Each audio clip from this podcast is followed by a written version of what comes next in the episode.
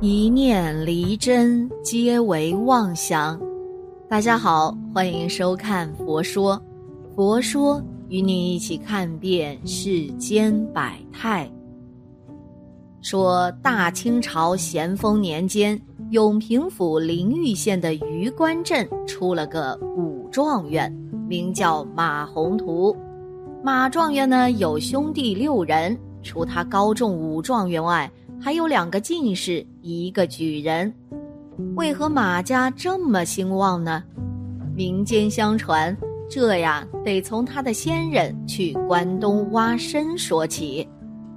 往前上溯到乾隆年间，榆林县榆关镇有一人家姓马，就兄弟两人，哥哥娶妻生子。弟弟却天生傻气，一直娶不上媳妇儿，只能跟哥嫂一起过。但哥嫂的日子过得也不宽裕啊，操劳过度后得病往生了。弟弟呢，就只好跟着侄儿过，但侄儿两口子也不把这个书当回事儿。有天一大早，天刚蒙蒙亮，马家弟弟挎着粪筐，顺着大路捡粪。他一抬头，从身边过去一帮背包握伞的人。他好打听事儿，他开口问了：“大清早的，你们这帮人上哪儿啊？”有人回答说了：“到关东去。”马家弟弟也想去呀，就跟在了后面。走出去好几里路，这帮人才发现后面跟着个人。有人就说了。你老跟在我们后面干啥？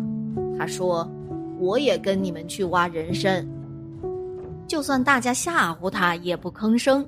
人走他也走，人停他也停。眼看就要过山海关了，弄得这帮人呐哭笑不得。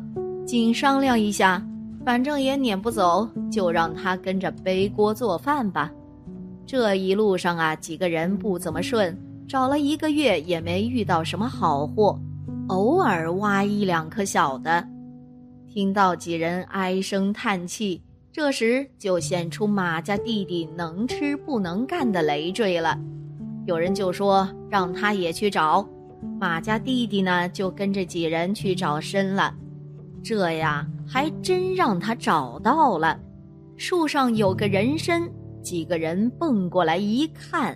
只见一颗开着兰花的人参秧子从一棵大树洞里长了出来，挖出一看，把几个人呐都乐坏了。这下可发了呀！他们好一阵欢喜后，一眼瞧见蹲在一旁不言声的马家弟弟，就觉着心里不太顺溜。这参卖了，还得有他一份儿啊！他们就躲在林子里商量去了。最终决定甩开他，于是大家做了一顿好饭，饱餐了一顿。马家弟弟吃的挺高兴啊，哪知道这是一顿散伙饭。几个人吃完饭，一个个都悄悄的开溜了。可马家弟弟呢，不知道是咋回事儿，等了一天一夜也不见有人回来，就满山找也没找到人。又累又饿之下，他就在一个山崖上睡着了。醒来之后，他觉得轻松了许多。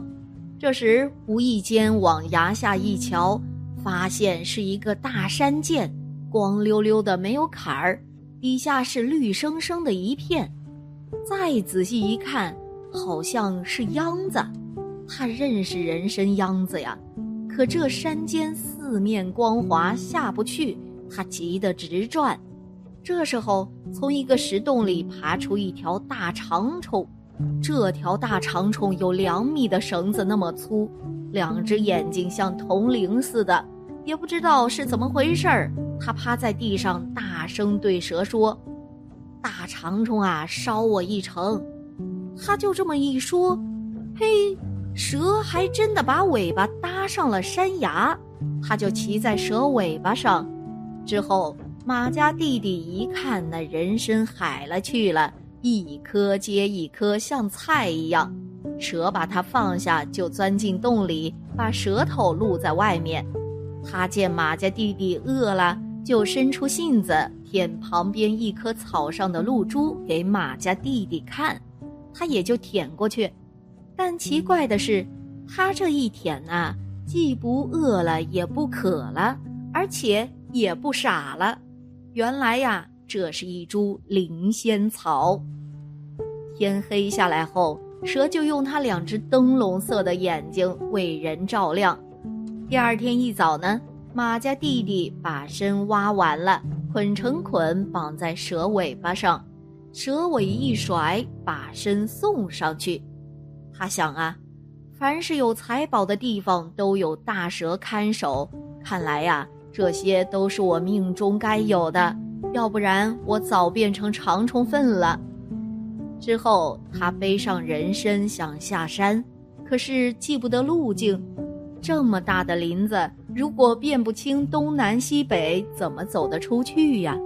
他看见一条小蛇，就冲小蛇说了：“小蛇，小蛇，你带我出山吧。”因为他身上还有颗灵珠，小蛇就听他的。小蛇在前面爬，他背着两大筐老参在后面跟着。等顺利走出林子，因身上的东西太多，他怕惹麻烦。下山后就找了一家店出了手，他把大部分的银子分别存在几十家钱庄里，把百十粒灵蛇珠和留下的一些金豆子缝在一条破棉被里，就穿一身破衣服回家了。他要试探一下青侄对他咋样。人们见了都议论，他只当没听见。照直往家走，到了家，侄子眼皮都没抬呀。见侄子那么无情无义的表情，又听见侄媳妇儿那么刻薄的言语，他没言声就走了。但他并没有离开庄里，就靠着这家的送碗粥和那家送的两个馒头混着日子。半个月后。他远方的侄子看到本叔叔变成了这个样子，有些过意不去，就说了：“二叔啊，你到我家来，我来养你。”他听了一句话也没说，一点表情也没有，就跟着去了。到了家里，远方侄媳妇儿也没给他脸色看。住了几天，远方侄媳妇儿给他做了身新衣服，还要为他拆洗被子。可被子说啥也不让拆，时间过得很快呀。他在远房侄子家已经住了半年多，两口子呢对他一直很好。于是他把被子给了两口子，两人刚一拆开，白光金光滚了一炕啊，都是珍珠和金珠子。两口子惊得目瞪口呆，这哪来的好东西呀？二人捧着金豆子和珠子来到他的屋里，说：“二叔啊，你这被子里咋这么多好东西呀？”他满脸堆着笑：“你们就放心吧，二叔啊，一不偷，二不抢，是我去关东挖人参得来的。”二人说：“那你老收起来吧。”他笑着说。昨天晚上啊，你们两口子的话，二叔我呀都听到了。你们比我那个亲侄子强百倍。说实话，你二叔吃过灵芝仙草已经不傻了。这些金子和珠宝都归你们了。你们想盖房就盖房，想置地就置地。明天呢，咱们就去裁缝铺做几身新衣服，也风光风光。好心有好报，这也是你们的福气。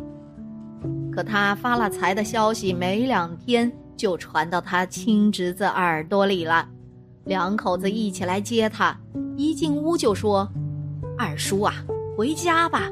以前是孩儿做的不对，不看我们俩一代，看我那离去的爹妈，侄啊，给你跪下磕头啦。”他很伤感地说。你们呐，没这福气呀！